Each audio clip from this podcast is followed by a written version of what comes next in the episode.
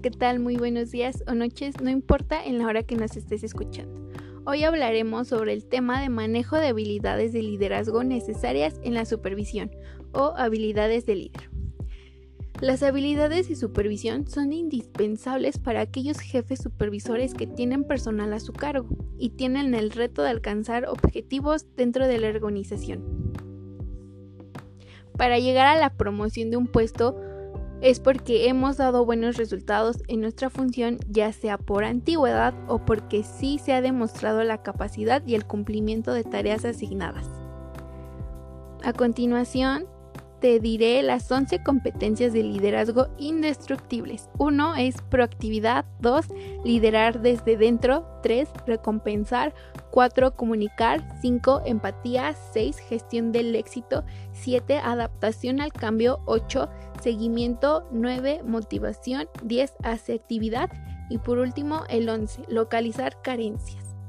Te diré las habilidades que necesitas para dirigir el fomentar y escuchar propuestas y opiniones, equipos de trabajo colaboradores, planación de tareas, efectiva administración de recursos, alta moral del grupo y alto compromiso, entrenar, alternar y motivar, uso de la autoridad y técnicas para saber delegar.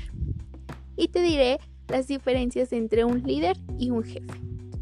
Un jefe es una persona operativa, su visión es a corto plazo, es individualista, busca metas dentro de sus funciones, no suele reportar y obvio su puesto le otorga poder. Un líder es una persona estratégica, tiene visión a largo plazo, trabaja en equipo, ambicioso, sabe anticiparse y sobre todo es carismático. Su rol y sus funciones del supervisor es dirección por objetivos, habilidades y competencias laborales del supervisor, el arte de la planificación, análisis de procesos, diagnóstico de necesidades, establecimiento de objetivos, análisis de prioridades y asignación, toma de decisiones, organización del trabajo, coordinación y delegación de tareas y evaluación de resultados. El autocontrol conlleva a análisis de comportamientos, estilos de pensamiento, inteligencia emocional y proceso de toma de decisiones. Las herramientas de gestión son orientación y capacitación, disciplina positiva, clima laboral y manejo del tiempo. Para tener una planificación del personal o un plan de acción, se lleva objetivos y prioridades, plan del desarrollo personal y consejos para buenas relaciones. Y bueno, pasamos al tema de identificación de técnicas de supervisión. Los métodos o técnicas de la supervisión son formas determinadas de hacer algo, es decir, son instrumentos con los que logran resultados. Incluyen la planificación, organización, toma de decisiones, evaluación, clasificación de puestos disciplinarias, administramiento, seguridad e infinidad de otras actividades similares.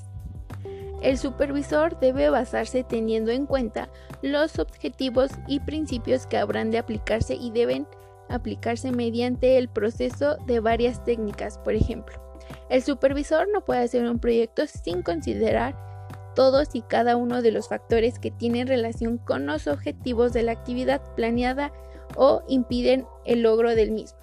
Las técnicas de supervisión es estar bien entrenado de las personas y su trabajo, es decir, saber qué trabajan y cómo es que lo hacen, tener confianza en sí mismo, tener actitudes objetivas, ser sencillo, claro está, ser capaz de tomar decisiones y ser capaz de resistir presiones.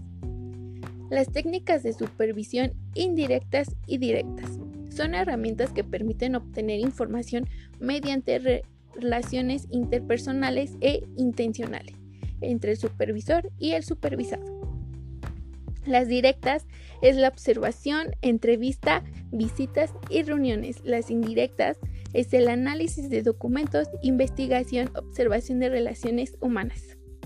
Y bueno, eso fue todo. Esperemos que te haya gustado esta plática sobre estos temas y esperamos que vuelvas con más. Muchísimas gracias.